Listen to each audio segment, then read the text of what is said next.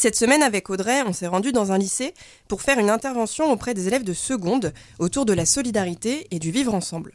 Notre objectif était d'utiliser des jeux et des animations rigolotes pour ouvrir le dialogue et permettre l'expression libre sur ce que sont les discriminations et les inégalités.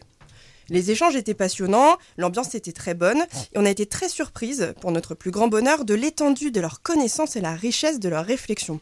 Jusqu'à ce qu'on nous lance Bah ouais, mais le mec là-bas avec son Bermuda, c'est un PD suivi de Mais l'homosexualité finalement c'est une maladie. Persuadés qu'on était en train de réussir à changer le monde, nos espoirs se sont bien vus vite déçus.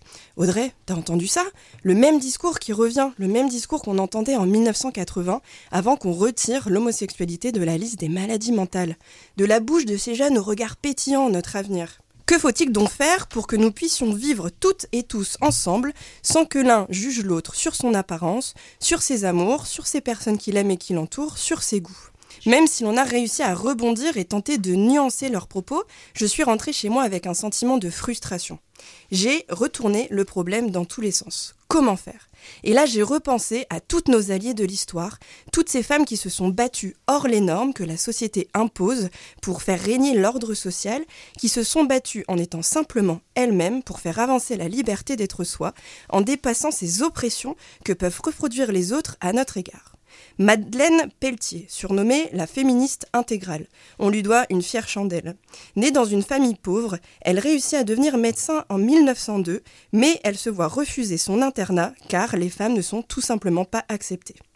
Je me suis dit à ce moment-là, Madeleine, elle devait se sentir aussi sacrément démunie mais fréquentant les cercles anarchistes et socialistes, rentrant dans la franc-maçonnerie et la lutte ouvrière pour faire avancer les droits des femmes, devenue écrivaine, soutenant le droit au célibat comme une libération, l'avortement ou encore le droit des femmes, portant des pantalons et des tenues réservées aux hommes, elle obtint son entrée à l'internat et fut à l'initiative de bon nombre de combats pour les droits des femmes qui ont été obtenus.